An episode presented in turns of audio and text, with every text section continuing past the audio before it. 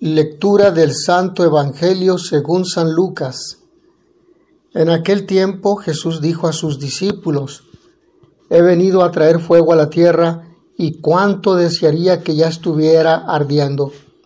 Tengo que recibir el bautismo y cómo me angustio mientras llega. ¿Piensan acaso que he venido a traer paz a la tierra? De ningún modo.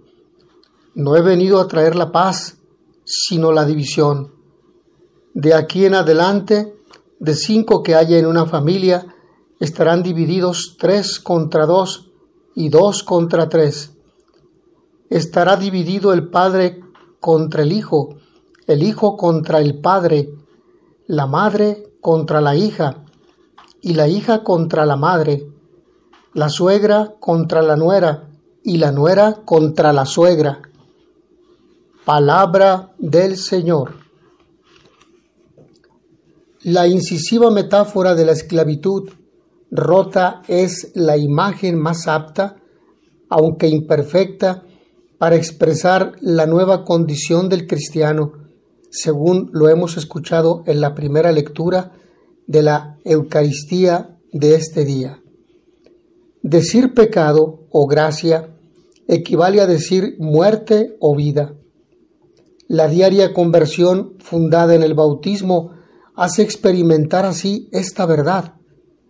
Ella nos invita además a poner toda nuestra diligencia en pasar de una lejanía de Dios a una amistad plena. Al convertirse en siervo de Dios, el cristiano alcanza la verdadera libertad que le permite realizar obras de santidad capaces de conquistar la vida eterna.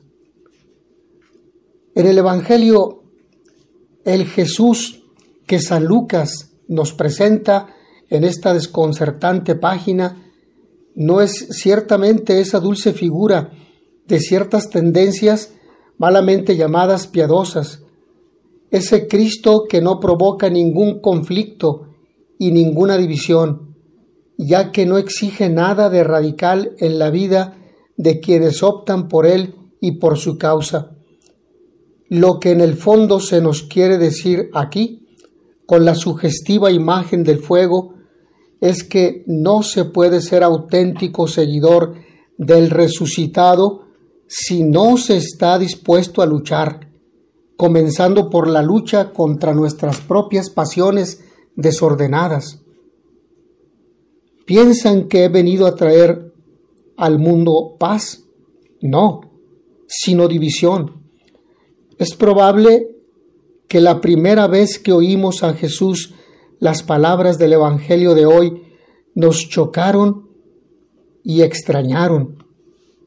Pero ahondando y profundizando en ellas caímos en la cuenta de que dicen la verdad y que Jesús acierta.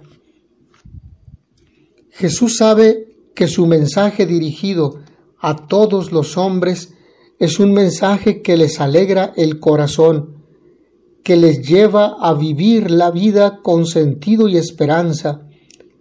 Es como un fuego, y claro que Jesús desea que ese fuego, su mensaje iluminador y felicitante, llegue cuanto antes a todo el mundo y les haga disfrutar de la vida. También es cierto que Jesús ha venido a traer división y no paz. Lo que ha venido es a traer la buena noticia de su Evangelio que nos lleva a la alegría de vivir. Entendemos que Jesús provoca división porque habrá personas que no aceptan su mensaje ni su persona porque viven en la injusticia, en el pecado y porque no lo quieren dejar. A quienes veneramos el santísimo nombre de Jesús, concede, Señor, en tu bondad, que disfrutando en esta vida su dulzura, nos llenemos del gozo eterno en la patria. Por Jesucristo nuestro Señor. Amén. Mis hermanos, que a todos ustedes el Señor los bendiga y les dé la paz.